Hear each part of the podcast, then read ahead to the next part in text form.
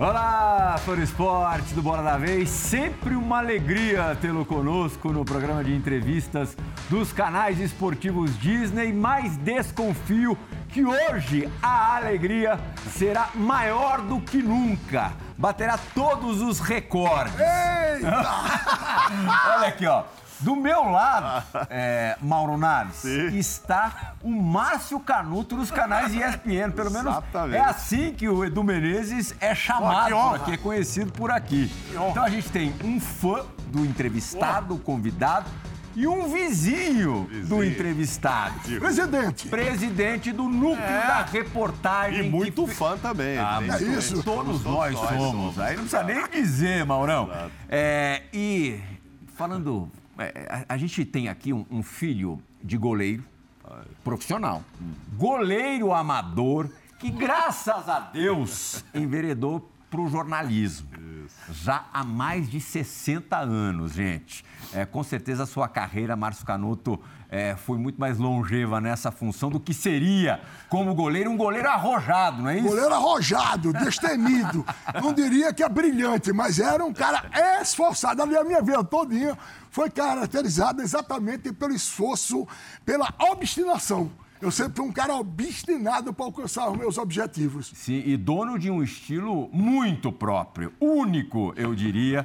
É, um repórter que é, sempre também foi uma inspiração para todos nós. Milton Nascimento dizia que todo artista tem que ir, diz ainda, né? Felizmente, graças a Deus, que todo artista tem que ir aonde o povo está.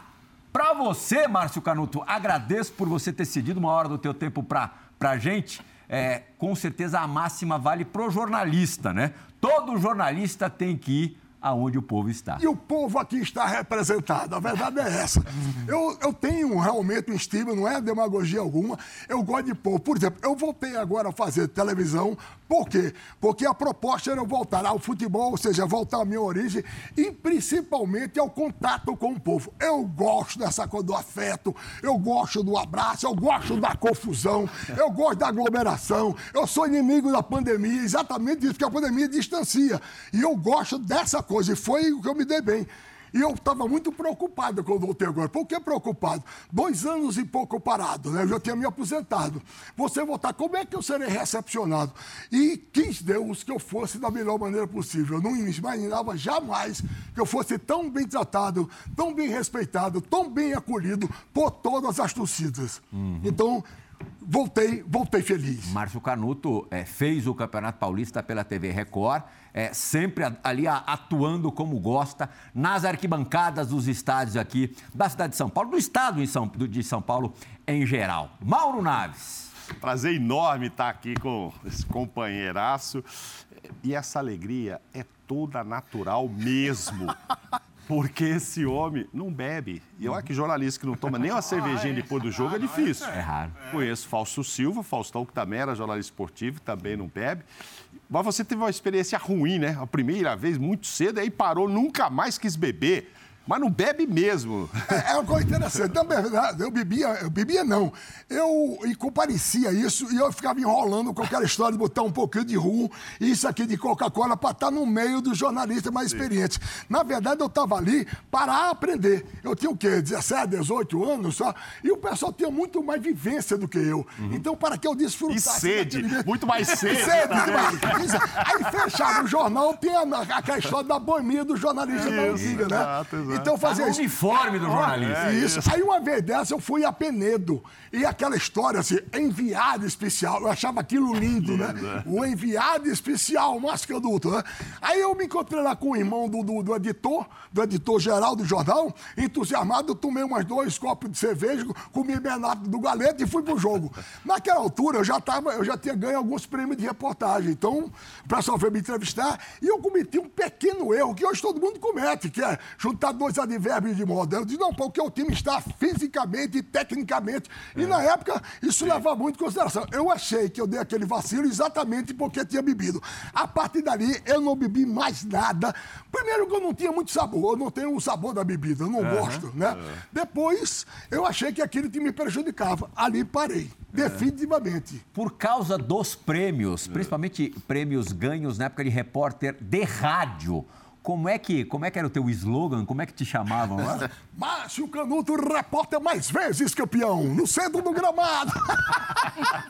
e você começou ali na pista, na beira do campo, na pista, como se diz no Rapaz, Nordeste, a, a, a aos 16 anos? Não, com 16 anos eu comecei a escrever, uhum. né? Eu comecei a escrever. Aí era uma, eu fiz uma notinha e tal, foi publicado, fiquei entusiasmado. Com um mês eu já escrevi uma página, né?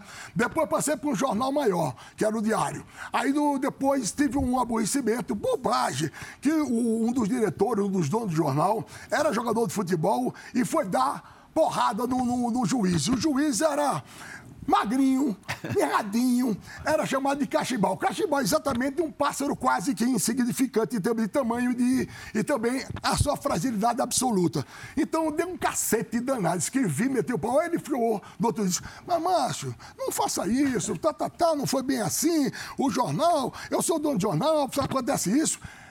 Mas como ele tratou muito bem, não foi? Só apenas ele ponderou. Mas eu achei aquela história com 17, 18 anos, a independência tem que ser absoluta. Aí eu, sabe agora, vou embora. Quando eu disse, o diretor de um outro jornal, que é um jornal maior, que já era o Jornal da Lagoa, veio me chamar para ser o editor de página do esporte de lá. Ali eu passei a ganhar prêmio como repórter é, de texto, né?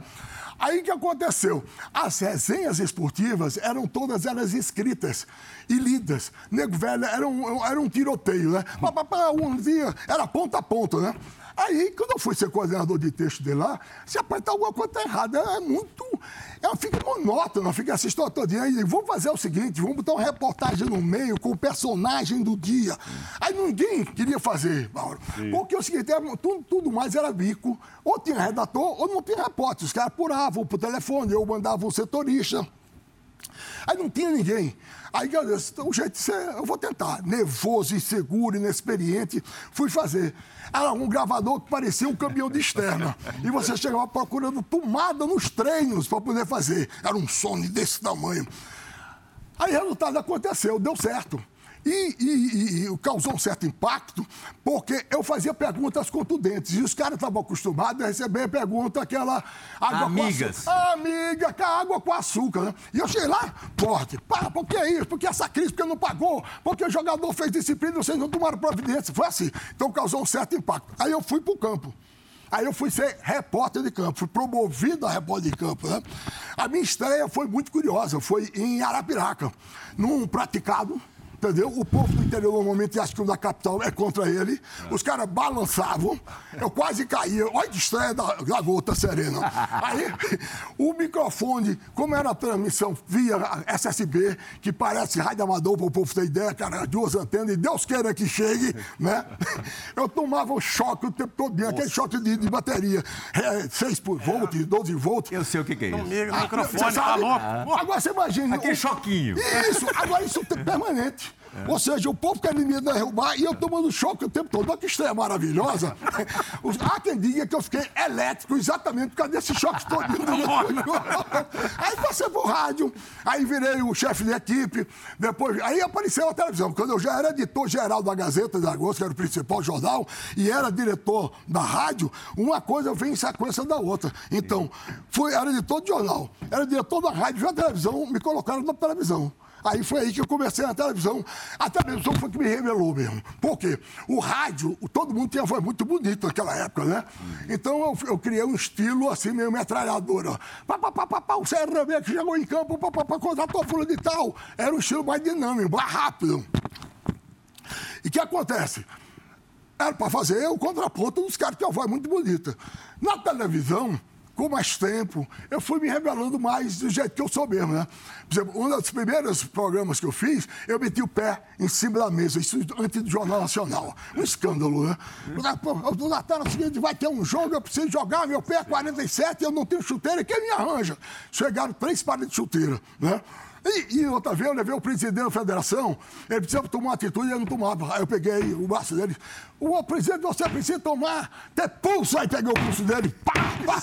Aí ele tomou um susto, quase quebra o pé. Aí essa coisa começou a repercutir e mostrar como é que eu era verdadeiramente. Então foi assim que começou a minha história. Depois, quando vocês, como é que eu virei repórter? Edu, Pô, para mim é uma honra estar aqui, Eu até brinquei aqui, falando muito do tempo de jornalismo de vocês. Para mim é uma honra. Eu falei que não tinha nem roupa para estar aqui, ó, me deram essa elegância aqui toda, porque eu falei, pô, hoje é gala, né, cara? Tá na relação dos 10 mais de São Paulo. Pô, Mauro, Plihal, todos aqui. Então, para mim é uma honra estar aqui. Ô, Canuto, sabe que quando a gente faz esse ao vivo, e a, a gente, eu, eu ouvia muito aquela coisa assim. Ah, é o a, a, televisão nunca, ela meio que estabeleceu um padrão e ficou muito, nunca ninguém disse ao Plihal nem ao Mauro, bom, o padrão é esse, mas cada um se encontra num momento. Acho que você se encontrou muito no ao vivo e muito do que é o padrão, eu acho que fala, ah, mas ele tem um estilo assim, assim, eu acho que é mais o criativo. Você buscou a criatividade no jornal, no rádio, na televisão, e essa questão até te fez, por exemplo, numa missão de repórter, e aí acho que é mais bacana a gente já logo perguntar sobre isso. Quando você em Alagoas, trabalhando na Rede Globo e pedindo para você uma matéria por semana, mas o futebol de Alagoas, como é que faz? Aí você criou o Jacozinho, né? Foi. Na verdade, o seguinte, foi uma coisa muito curiosa, porque a primeira vez, assim, eu, o que, é que eu fazia em Malagoas? Eu fazia o ajuste da novela com o Jornal Nacional. O Jornal Nacional ao vivo, a novela às vezes chegava em cima da hora da vez para a pessoa tirar o tempo. Uhum. Então, eu entrava no ar para fazer esse ajuste sem saber o tempo que ia falar. Por causa dizia, você fala hoje dois minutos, eu falava 15. Sim. Aí vem a história da experiência do jornal, dá você apurar, ter as informações e a experiência do rádio na base do improviso, Sim. ok? Isso se ajustava. Aí dizia, você vai falar hoje 12 minutos. E você Aí, ficava sabendo na hora? Não, não nem, nem na hora, porque eu dizia 15, eu falava. Durante. É, falava 2, aí eu falava 15. Aí falava, você eu falava 10, eu falava 50 Mas segundos. Corta, corta. Aí, não, não, aí eu fazia, Mauro. Aí você, olha, a dificuldade ensina você. Aí eu, eu aprendi a arredondar os assuntos. Porque eu dizia, quando tiver faltando 15 segundos, você me dá um sinal. Aí você está no meio da conversa, tem que arredondar, porque a história tem que ter começo, meio e fim. Era muito engraçado, porque eu fazia 50 segundos, 10 minutos, 15 minutos, era uma loucura. É. Exatamente para fazer o preenchimento desse espaço, desse vácuo entre a novela e o Jornal Nacional. Aí foi. Quando eu passei a ser repórter, foi uma coisa muito interessante que ligaram, até então não tinha reportagem, tinha nada. Eu fazia aquilo tudo de improviso. Depois até fiz o Esporte do Céu durante 20 e tantos anos também. O programa As Cabeças, quer dizer, a cabeça é aquele, seria o texto de chamada, era tudo também de improviso. Eu botava uma frase final, uma frase que não era exatamente aquela, mas aquilo repetasse aquilo, que era porque era soltar e a fita fazer aquele lock que está no ar. Então tinha quatro segundos para entrar. Mas, e muitos anos depois vieram dizer Olha que novidade, fazendo programa sem TP, não sei o que. Você já fazia isso há 30 anos atrás. Até porque não tinha, Mauro. Se eu quiser, também não tinha. Passou ser novidade. Não é que ele abriu mão. Não é que ele abriu mão, não tinha. Aí ele já fiz 20 anos sem TP. Quer dizer, depois teve TP, mas eu já estava acostumado, já estava. É. Porque tem outro ritmo, né? É. Você lendo é uma coisa, você improvisando é outra coisa. Bom, mas aí eles ligaram para lá e disseram: olha, vai ter um jogo Brasil-Irlanda. É reinauguração do estádio Repelé. A gente precisa de uma reportagem. Aí não vai mandar repórter, tem que ser daí. Não tinha ninguém. Era eu, então, primeira vez, ninguém nunca me ensinou a pegar no microfone. Né? Aí eu fui lá e fui e fiz do jeito que eu sou. E isso deu certo. Um VT. VT. A matéria. Exato, entrar, passagem, é. off, aquelas todinhas. E eu, fiz, eu, fiz, eu fiz, fazia um texto que na época era inovador. Agora não, não. Eu, por exemplo, eu era bom redator de, de legenda. Uhum. Hoje os caras botam, né, André Bilhão, tá aqui, apresentador. Do... Naquela época eu fazia alguma coisa. Se o técnico está apontando, eu botava na foto. Falando então, sabe o caminho certo, indica o caminho certo, pela ponta direita, vai, ser, vai usar. Fazia isso. Então tem uns três assim, assim, o cara pintando a trave, uhum. né, do estádio Rei Pelé. Eu dizia, no gol, a seleção brasileira vai pintar o sete. Estava lá o cara pintando a trave, né? Tinha o. Combinava texto e imagem. Exatamente, quer dizer, você dizia a mesma coisa, mas dizia de uma forma diferente, né? Não era exatamente. Está pintando a trave. Sim. Tinha a inauguração do sistema de oxigênio. Aí, o Brasil terá todo o gás para vencer a Irlanda. Era assim. Sim. E isso ficou diferente. Tanto que essa talvez seja uma das únicas matérias que foi encerrou, foi a primeira matéria minha, vê só que não é Deus isso. Encerrou o Globo Esporte e ela foi reproduzida na íntegra, sem nenhuma alteração no Jornal Nacional. Sim. Quer dizer, isso não existe, né? O, a Globo, no mínimo. Isso a gente está é, falando faz... de que ano, Márcio? Isso foi em 81. Acho que foi 81. Era a seleção se preparando para a Copa do Mundo em 82, né? Aí depois veio a sequência. Eu, aí os caras acharam bom, massa, agora vamos. Aí era matéria quase toda semana. Agora, isso também fez um exercício de criatividade. Por quê? Como é que você escolhe um assunto em Alagoas para a rede nacional? Né? Quase todo sempre encerrava o Jornal Nacional. Aí eu comecei a inventar. Você tinha essa obrigação, uma E matéria quase por essa semana obrigação, quase isso. na Praça Geral. Rapaz, Aí era de lascar, nego velho. Muitas vezes eu ficava. Pô, a história do Jacozinho, eu fiquei dois dias sem dormir. Porque. a- Jacozinho foi 86, né? Foi 80, 86, 85. Foi perto da 86. Copa do México? Foi a Copa do México. Foi um pouco antes. Foi exatamente, porque o Evaristo aí era o técnico. Jacozinho foi uma coisa muito engraçada. Quer dizer, você, olha só, Mário, você que conhece a casa, você vai abrir a cobertura da Copa do Mundo. Aí em Alagoas. Eu digo, meu Deus do céu, o que, é que tem aqui responsabilidade. que possa abrir a cobertura da seleção brasileira, né? Aí eu tô dois dias sem dormir, nego. O que é que eu vou fazer? O que é que eu vou fazer? Aí, quando o CCA entra em campo para jogar contra o Remo, era aquele jogo de aqui, e volta, De volta. eu vejo o Jacozinho em campo. Rapaz, eu dei um salto tão grande, falei, parte, quase voo, quase que arrebenta o... É Jacozinho! Aí, por que Jacozinho? Que aí eu me lembrei de uma frase do Evaristo Macedo, que, sabe, exigir a convocação do Pita para a seleção brasileira, porque ele fez um gol maravilhoso pelo São Paulo. Aí o Evaristo disse assim, se gol por gol, chamava de Jacozinho. Isso passou. Mas eu me lembrei da frase, que foi realmente um gol maravilhoso. Né? Um gol que o, o pessoal do Remo bateu, bateu na trave, Jacozinho pega, avança, dribla um, dois saltos em cima dele, bota a bola e salta por cima. É um negócio louco de Jacozinho. Deu na ponta, recebeu de Miguelzinho, que era o jogador que tinha vindo do Bangu, e ele fez um gol de voleio. Esse, eu tomar água. Fica à vontade. Eu, eu me entusiasmo demais. Esse gol o Evaristo já tinha assistido, por isso citou o Aí eu, falei, aí eu digo, porra, é Jacozinho. Aí no outro dia eu tô na casa dele. Jacozinho era um jogador famoso, ídolo do CSA, que nunca levou em consideração, diria eu assim, um tipo de um garrincha contemporâneo. Ele não discutia salário. O negócio dele era beber e fazer farra. Né? Morava modestamente. Aí eu fui lá na casa dele. A dele é a seguinte: a entrada não dava para eu ficar de frente a ele. Ele tinha que ficar aqui eu ficar aqui, para você ter ideia. Né? E quando chovia, alagava a rua toda. Eu falei, Jacozinho, eu tô com essa ideia. Eu acho que ele não tem o que perder. Ou, ou fica espetacular, ou vai ser um, vai ser um desastre. Tu topa, eles topam.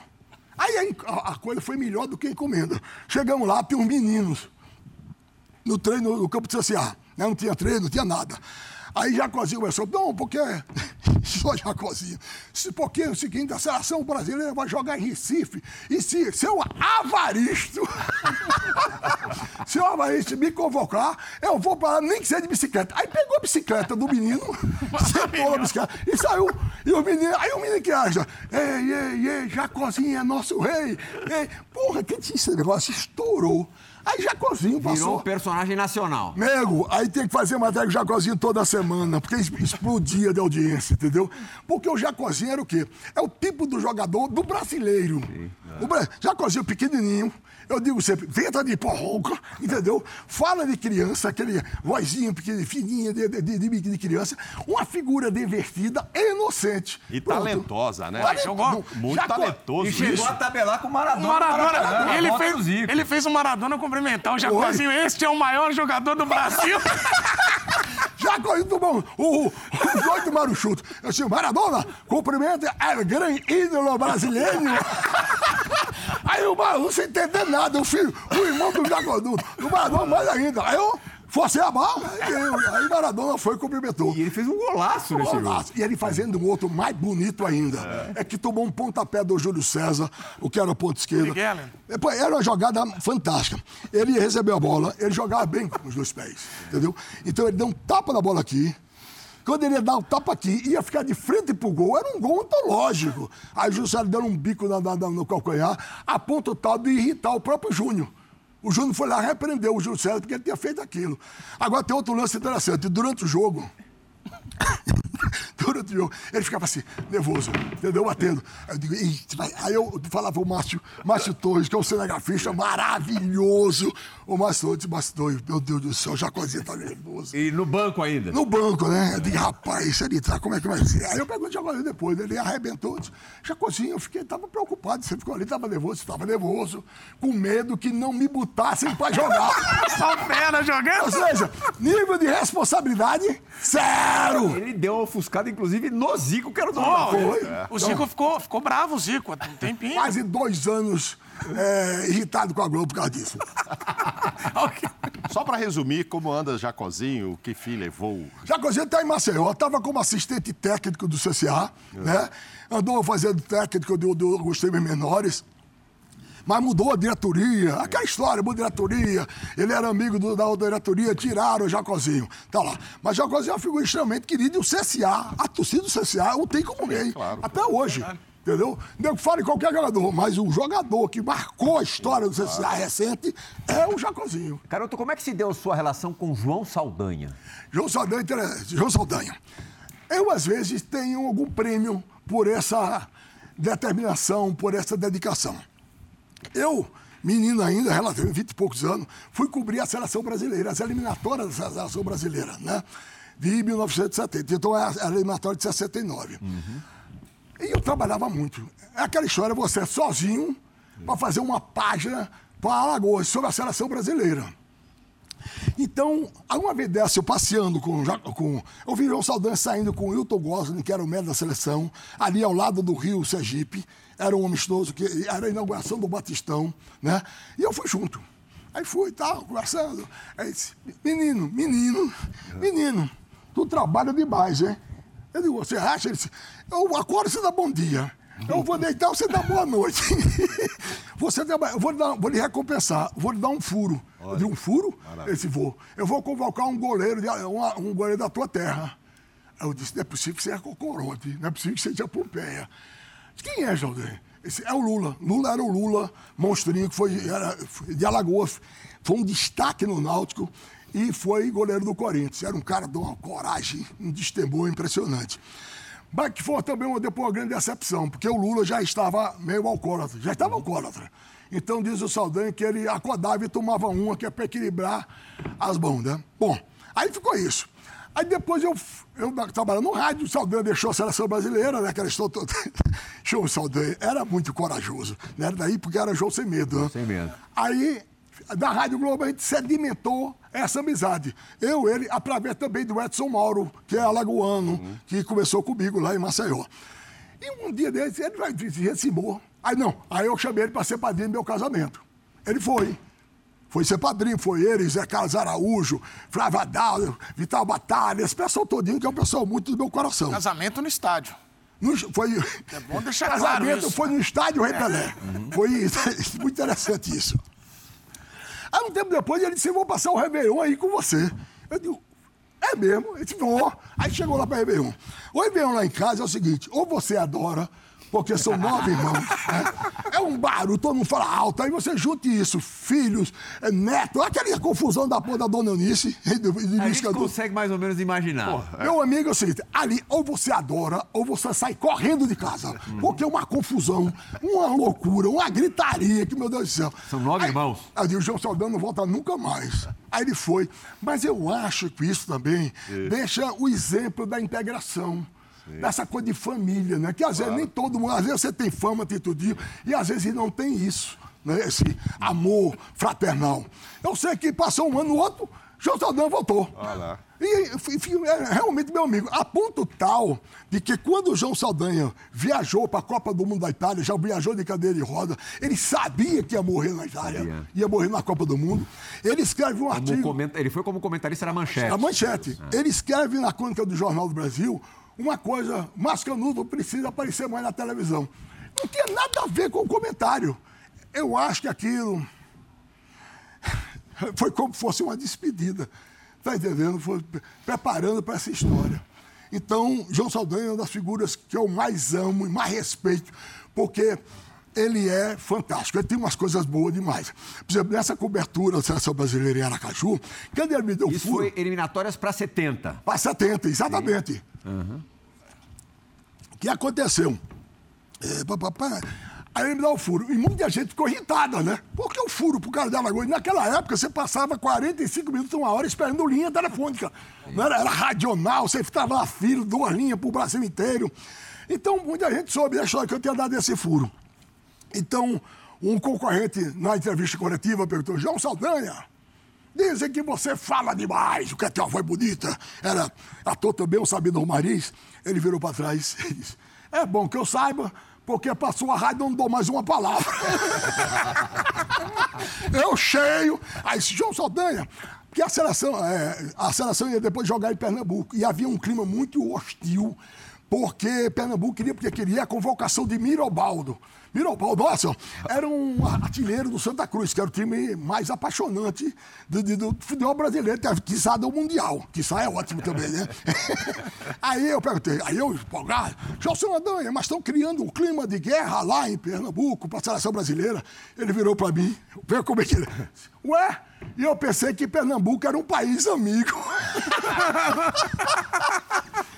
Agora, e as feras do Saldanha? Porque a gente tem registros aqui de você entrevistando o Tostão, deve ter convivido de perto com o Pelé nesse período. Como é que ela se tratava? André, aí me diga o seguinte: como era o, a imprensa daquela época e como é a imprensa hoje. Como era o tratamento dos jogadores com a imprensa daquela época. Nós estamos falando daquela época só de super craques, né? Sim. E com hoje, com alguns pernas de pau, que os caras têm agente, é empresário, é assessor do clube. Um staff enorme, um staff enorme para chegar Você chegar eles, a um é. jogador para colher o óbvio quase. Raramente alguém dá uma declaração é. surpreendente, né? Isso. Naquela época não, terminava e você entrava em campo, conversava com o Pelé, conversava com o Saldanha, conversava com todo mundo. Olha o Riva, olha o Riva lá. Rivelino. Rivelino. Tostão. Tostão. Olha só. Olha, olha. Que, e essa costeleta? Costeleta dessa? É diferente, essa aí é diferente. você era um tipão, Marcelo. É. é não, o detalhe é o seguinte, eu fazia isso, às vezes até barba, que aparecia mais velho. Tem aquela história, né? Ah, você é muito menino, você é criança, tá, eu botava essa história. Então é isso. Tem com o Pelé, uma, olha, essa aí do Pelé é muito engraçada, né? E só tem o quê? 19 anos, mais ou menos, e o Pelé me atendia. Isso em Maceió. Vê só, tava lá, deu, deu entrevista, olha, eu tava até servindo no exército. É. Muito bom. Com o Pelé também tem outra história interessante. Ele chegando para inaugurar o estádio, o Rei Pelé, né? Então, quando ele desce o avião, lá estou eu. Pelé, bababá. Ele vai fazer é, descendo de carro aberto, lá estou eu. Ele chega no hotel, lá estou eu. Ele vai inaugurar um banco que ele era garoto propaganda, estou eu. Bom, isso é o dia. No outro dia da inauguração, no estádio, ele chega, Sou eu. Ele no vestiário, eu. Ele entra em campo, eu. Aí ele, não, eu. Quando ele, aí ele saiu um pouco antes, que ele tinha que vir, parece que era pro Fantástico, tinha um avião especial naquela época, né? É. Aí, no vestiário tô eu. Ele disse, ô menino, não tem meu, onde eu chego, você tá. Você ainda tem alguma pergunta pra me fazer? Ô, oh, Canuto, você não falou pra ele, vai que você muda de ideia de uma pra outra, eu já tô aqui. Mas Pelé, você acha que eu estou diante do Pelé e não vou aproveitar essa ocasião? Ou seja, eu fui um repórter onipresente é, tá com o Pelé. Gente tava falando... Só de... tem você aqui? Não é possível. A gente estava falando de família, quando, quando o Saldanha passou pela primeira vez um, um Réveillon na, na sua casa, uma virada de ano na sua casa. A gente tem uma pergunta gravada do nosso Celso Unzelt, que é um grande historiador do futebol brasileiro, é que tem toda relação, total relação com a sua família, com o goleiro pai. Fala, Celso! Márcio Canuto! É um prazer estar falando com você. Eu que acompanho as suas entradas nacionais desde os tempos em que você revelou Jacozinho para o Brasil. E eu queria te fazer uma pergunta bastante pessoal. Queria que você contasse aí para o pessoal as aventuras do seu pai, o seu Luiz de França Canuto, que foi jogador, goleiro do Santa Cruz, dirigente em Alagoas e tornou você um torcedor do Santa Cruz do Recife também, não é verdade? Eu Isso. queria que você contasse esse seu lado sentimental com o futebol. Márcio Canuto, um grande abraço para você, mestre. Meu irmão, coisa fofa! Que boa pergunta, porque eu faço uma reverência e homenagem ao meu pai. Luiz Canuto, o popular Candutão, o que aconteceu? Ele foi para Recife estudar odontologia, não tem essa faculdade em Maceió, né? E lá meu avô tem até grana, mas que vai lá e se vira, né? Essa história. Aí papai começou a estudar e, e, e era funcionário também da Grato Oeste. Grato Oeste era o, seria o ferroviário hoje, né? E para trabalhar, para ganhar esse emprego, ele jogava pelo, pelo Grato Oeste. Foi um destaque, foi contratado pelo Santa Cruz. Então, Santa Cruz pagava a pensão do papai, hum. entendeu? Papai morava lá na pensão, quem pagava era o Santa Cruz, ajudava bastante. Nessa pensão tem, eu diria, um fenômeno cíclico, né? Aquela história que acontece uma vez ou outra na, na vida. Papai morava na pensão com, veja só os companheiros de pensão do papai, Capiba, que era o maior maestro da história do frevo. Papai morava com Fernando Lobo, pai de Ed Lobo, que era o grande crítico musical e um dos maiores compositores. Papai morava com Chacrinha, Nossa. tocando bateria. O Chacrinha tocava bateria nos, nos navios, que faziam aquela recepção sociedade é. local. Então, o Chacrinha era baterista na época, né? E tinha uma família, era mãe, Aí, e, dois, e, dois irmãos. Um era Saulo, o outro era Ariano Suassuna. Nossa, Nossa tá louco, tudo na mesma pensão. Que, que pensão é? Essa coisa é impressionante, né? Papai, inclusive, era um vínculo muito interessante, porque alguém adoecia, papai passava mal. Tal, a vinculação, a coisa tão amiga que era. Tem até uma história interessante do, do papai e do meu, filho, meu irmão, chamado Claudinho. Claudinho foi fazer sociologia em Pernambuco. E o Ariano Suassuna era o professor, né? Aí na chamada, Adriano, presente, Edu, presente, Marulá, presente, Cláudio Henrique, a senhora de Canuto, presente. Ele parou, aí disse, tu és da onde? aí, o Claudinho disse, eu sou de Alagoas, sou de Maceió. Ele disse, Canuto, tu és o que de Lula? Papai Luiz que eu na atenção era Lula. Eu sou filho. Aí ele disse: é bom que todo mundo aqui fique sabendo que ele já está passado. aí vem só a genialidade. Aí ele deu com essa mão e puxou o outro. Mas tu és filho de Lula, né? Não vai me decepcionar, não, né? É. Meu irmão é, ao mesmo tempo a responsabilidade. É responsabilidade, então tem que justificar, né? Claro. Tanto que o Claudinho foi o melhor aluno dele e foi indicado por ele para Sorbonne. Né? Papai depois foi, quando se formou, foi para Palmeiras dos Índios. Foi um goleiro que marcou história no CSE. Foi presidente do Barroso. Era um time secundário que foi campeão alagoano. Foi a primeira e única vez que o Barroso foi campeão. Foi quando o papai foi presidente do Barroso. Ele e o Valdomiro Breda. Né? Depois o papai foi presidente tampão da Federação Alagoana de Desportos naquela época que eu frequentava com muita assiduidade e por isso eu ganhei uma credencial. Com 16 anos. Aí eu virei jornalista, porque para justificar a credencial eu fui escrever. O Celso foi super bacana, ele conseguiu com o pessoal é, em Recife registros do seu pai. Você tá brincando? Pô, Verdade. Bacana. Depois eu até te repasso isso. Me passe, é, pelo amor de Deus. Diário, do Diário de, da Gazeta de Pernambuco. Eu acho que é a Gazeta de Pernambuco. Deixa eu... Diário de Pernambuco mesmo. 14 de dezembro de 1937. Isso! Estreia. Eu acho que foi o jogo de estreia do seu pai. É, a gente tem a, a manchete, a gente vai colocar aqui já no telão é, o Michael Serra, que é um historiador de, de esporte. Olha ali, ó. Ali. São Paulo conquistou a sua vitória com o score, né? Com o placar de 3 a 1 Papai não foi o paredão Cruz. que deveria ser, hein, pô? Mas se ele não tá lá, ia ser 9 a 1. 9, 9, isso, é isso. Meu amigo. É isso aí. Fechou o gol esse dia. Rapaz, me mande isso, pelo amor de Deus. E depois a gente tem um outro jogo que aconteceu no mesmo mês de dezembro de 1937, é, em que o Santa venceu o América por 5 a 0. É, o no, Inexpugnável. No campo é. da Jaqueira, é, o juiz foi o José Furlan e o time. Canuto, Cidinho, Martins, Ciduda, Lulinha, Ademar, Zé Pequeno, Lauro, Ai, tá. Lauro, Tara e o e o Cidinho e Siduca. Olha só. Há um dos maiores ataques da história do Santa Cruz. É verdade.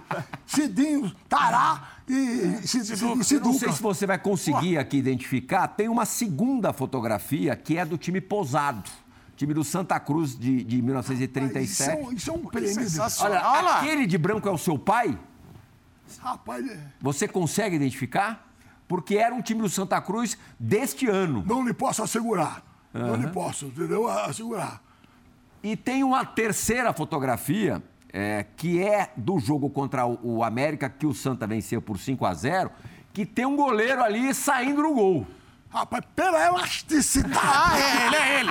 Diga que é, diga que é. Elegância Diga é que é. próprio. É, diga que é.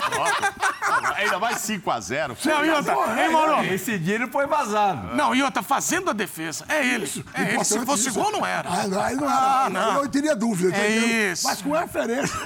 É ele. É ele. Nossa, deixa eu mudar. Deixa eu mudar um pouco de assunto aqui e perguntar uma coisa que, que eu acho assim. Você é o cara que che- cheira o polvo, né? cheira polvo, né? Eu gosto. Você acabou de falar que você gosta disso Gosto. mesmo. Você tá no povão, etc e tal. E foi sim a vida inteira, né? E com seu jeito, tá, tal, extrovertido. Por que que eu não estou, não estamos aqui entrevistando o deputado Márcio Canuto, o senador Márcio Canuto? Como é que foi sempre a sua relação com política? Que eu imagino que convites aconteceram muitos, ou não? Você nunca quis ir pra, por esse viés? Porque Não, é. popular. Adora o povão. O povão adora o cara. Mas eu acho que essa coisa tem que ser muito do amor fraterno, entendeu? Pô, você entende, porque à medida que você é candidato, Uhum. muita gente interpreta, e até você talvez faça isso, de ter essa aproximação pensando no voto, né? Uma vez dessa, me chamaram, aliás, o Paulo Giovanni, que era dono do- das maiores agências do mundo, né? Uma vez dessa, sábado, eu fechei a Gazeta, ele disse, ah, pô, eu preciso lhe ver. Estava lá em Maceió. E ele fazia ali, estava atrelado àquele pessoal que fazia a campanha do Fernando Collor. Já, já presidente, ele participava dessa estrutura publicitária. Aí ele chamou lá, eu fui lá no Marcel Barotel. Aí disse, Márcio, você está aí e tal? Digo, tu, rapaz, eu estou diante do deputado federal mais votado de Alagoas. Aí eu, Imaginei também. quem é? Esse é você. Eu, digo, eu não sou nem candidato. Esse, você não é, mas deverá ser. Porque a gente fez uma pesquisa, você será o deputado federal mais votado. E tem um detalhe: quando a gente faz a pesquisa incentivada, que é você votaria no Mascaduto, só um cara disse que não votar em você. Aí deu um nome. Era um engenheiro do DENER naquela época, e disse o seguinte: eu não voto no, no, no Márcio para ser do legislativo. Eu quero ele é como executivo, é? Eu quero não votar em mim porque queria que eu fosse prefeito e governador. Seria um desastre da cidade de Maceió ou do estado de Alagoas. Mas nunca coçou assim? Não, aí eu, eu caí fora. Pelo contrário, porque começou a chover convite, proposta para fazer dobradinha comigo. O cara pagava a minha campanha desde que eu apoiasse ele.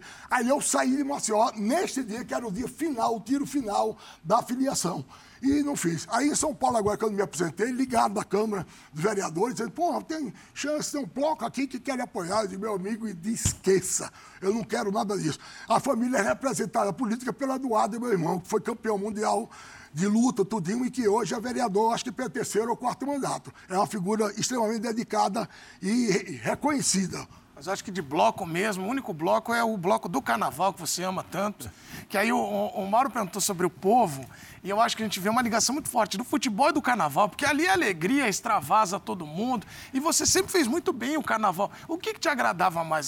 Claro que tudo agrada, mas assim, você ia pro carnaval, que eu me lembro que teve um carnaval que o Canuto fez, que alguém teve uma ideia que é muito boa, eu não sei se vocês vão concordar, a, a desfile era de 50 minutos, ele tinha que botar fantasia em cada escola, para contar um enredo, mas tinha que botar e descer, fazer e ir lá pro povo.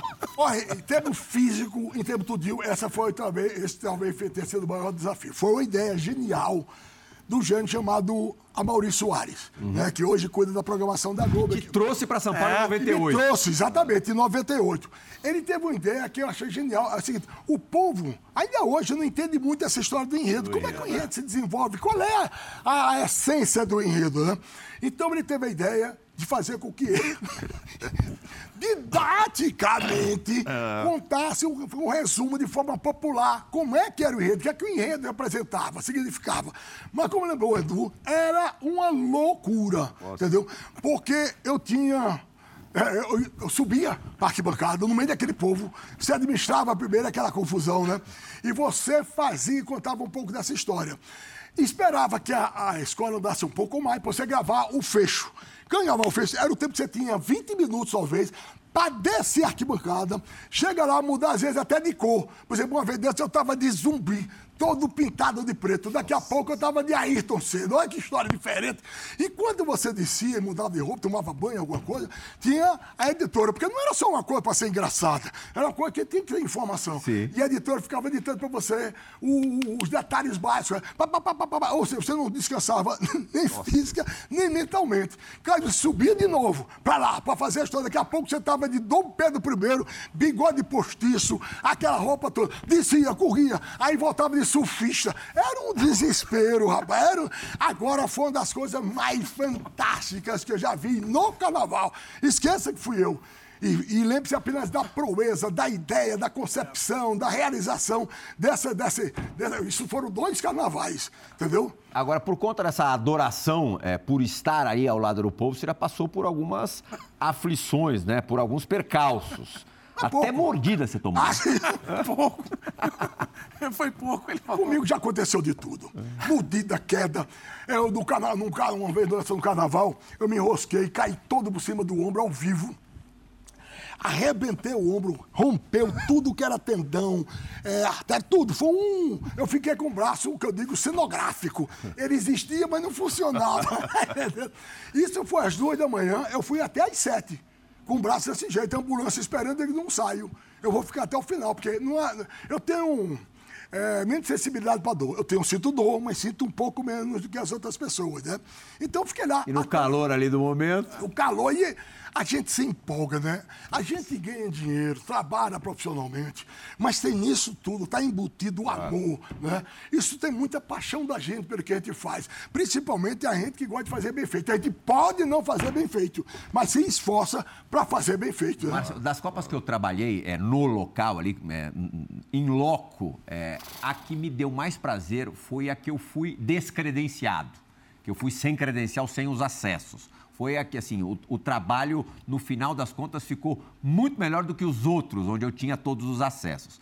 Você, em 98, na França, vai, há pouco tempo em São Paulo, né, já é escalado para. Claro que você já tinha um nome muito forte no Brasil, mas é, em São Paulo, no projeto de São Paulo, era tudo uma novidade. E você é escalado para ir para a Copa da França para trabalhar para o público de São Paulo Só de e São sem Paulo. credencial. Exclu- exclusivo para o povo de São Paulo. Então você tinha dois desafios. É fazer uma matéria de três, quatro minutos de forma especial com o povo de São Paulo para São Paulo. Você tinha que achar algum paulistano Pauli- sempre É, na vamos dizer, França. até do estado de São Paulo, eu acho que valia, valia também a pena, né? Mas tinha que ter um paulistano que era para contar a história e fazer a identificação da Grande São Paulo com o SP1, né?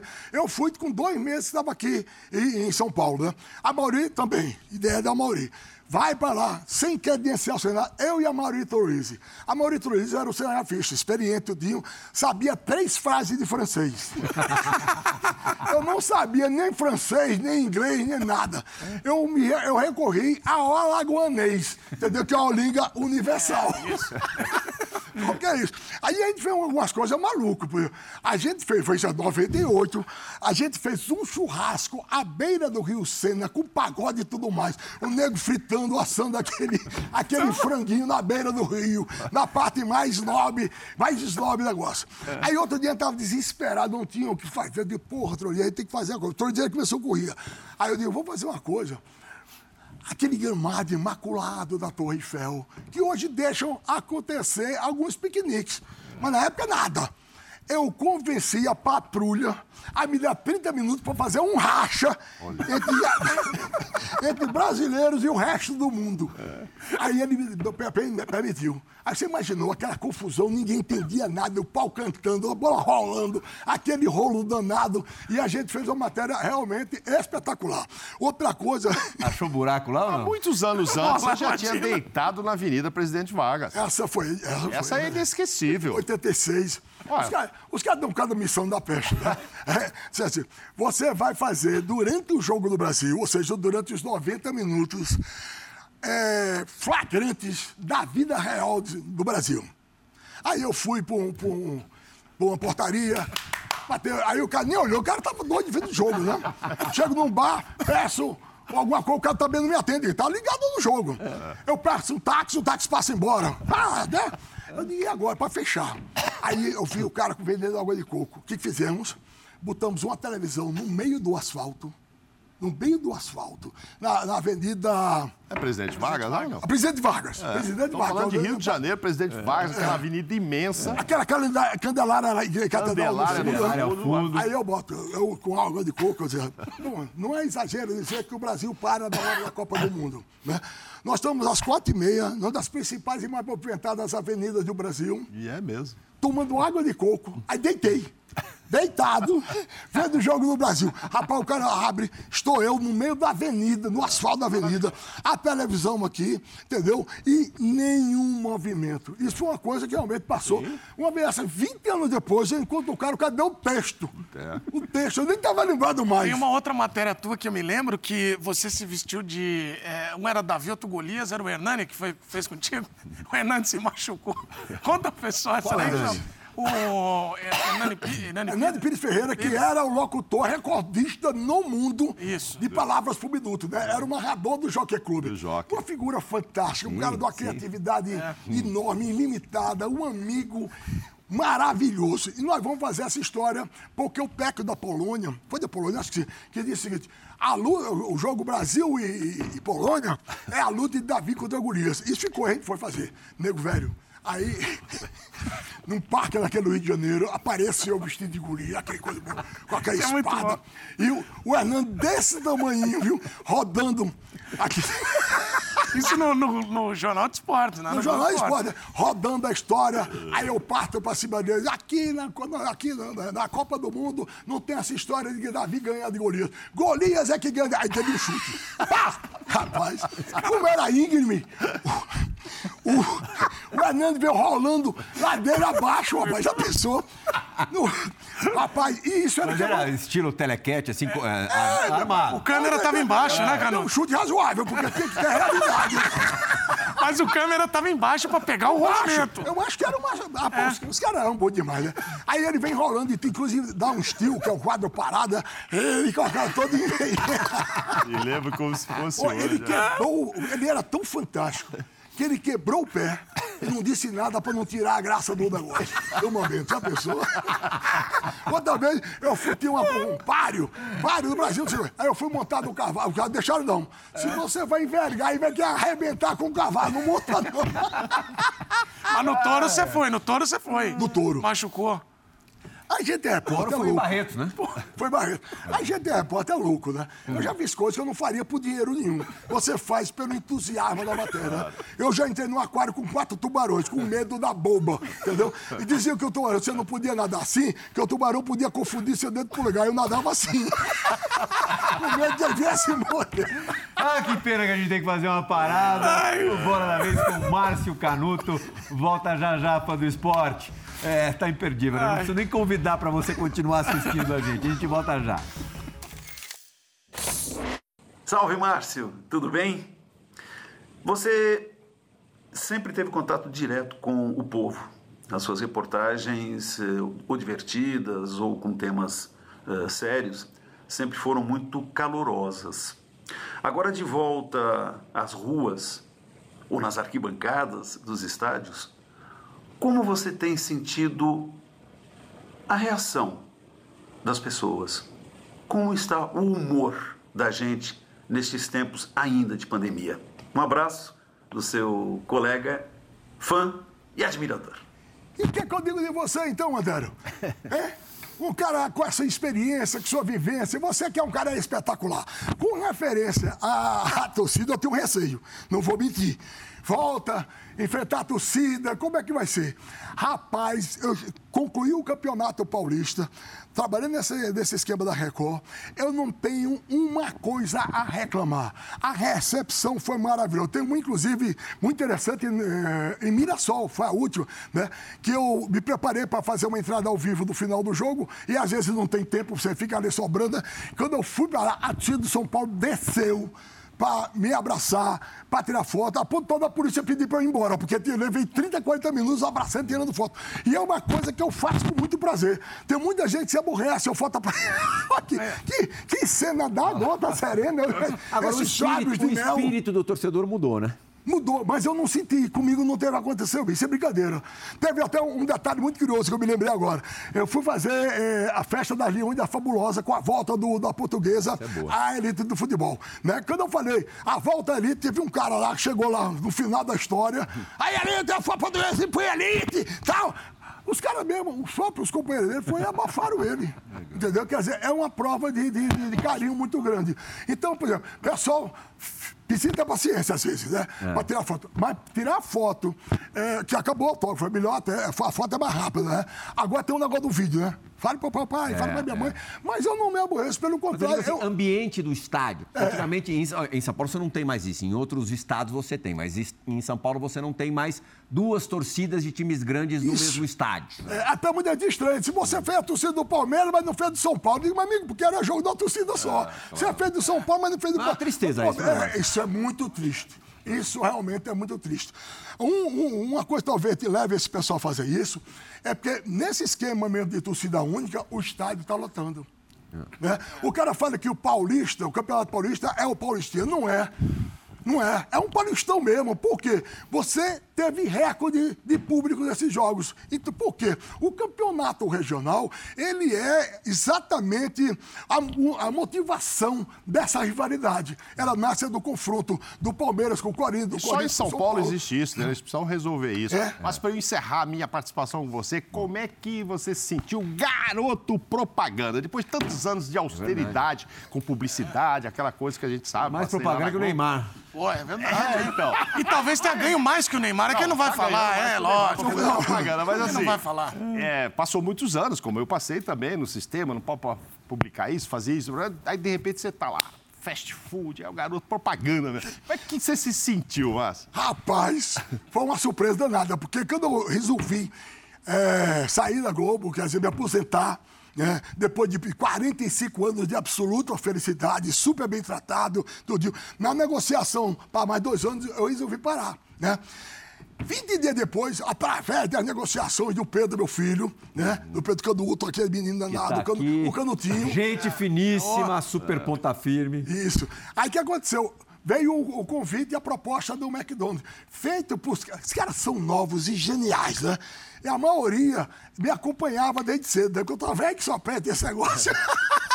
então eles usaram os meus memes para fazer do, do, McDonald's. Depois do McDonald's eu fiz Serasa, eu fiz CCXP, que é essa, essa feira é, é, popular, de pop, né, filho? Pop dessa turma.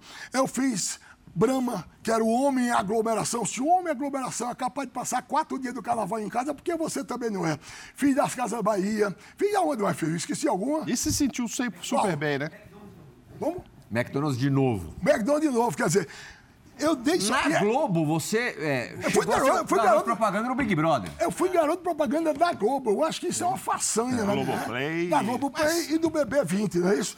Isso, para mim, independente do que eu ganhei, isso é, é, é, uma, é uma recompensa, é um reconhecimento ao meu trabalho. Dois né? minutinhos para terminar o programa. Eu sei que você tem planejado, ao lado da sua mulher, uma viagem pelo mundo. Meu amigo, viagem já, para o mundo. O roteiro um... dessa viagem já está pronto? Mais ou menos, na minha cabeça, meu sonho, né? Agora a guerra impediu um pouco. Eu tenho é. vontade de ir à Rússia, conhecer a Rússia, conhecer Moscou e São Petersburgo, né? Eu quero conhecer o leste europeu, né? E quero. Qual era o outro que eu tenho? Europeu, e Japão, China e Coreia do Sul. Eu tenho vontade disso, né?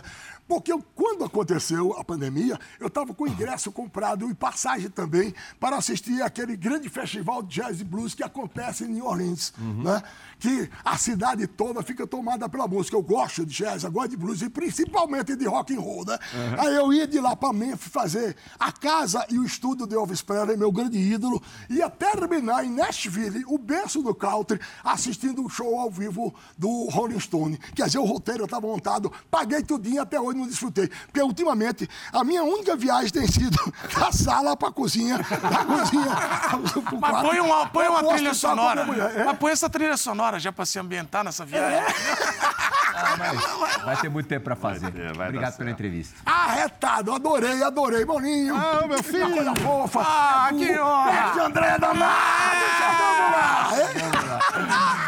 Ah, obrigado, Mauro. Obrigado, Edu. Foi que, forte. que honra, Agradeço cara. demais, mais uma vez, pela companhia tá nessa, nessa última hora, na hora do Bola da Vez, a hora semanal que você sempre é, está por perto. A gente volta na semana que vem. Tchau, gente. Gente, um abraço! Uhul. Uhul.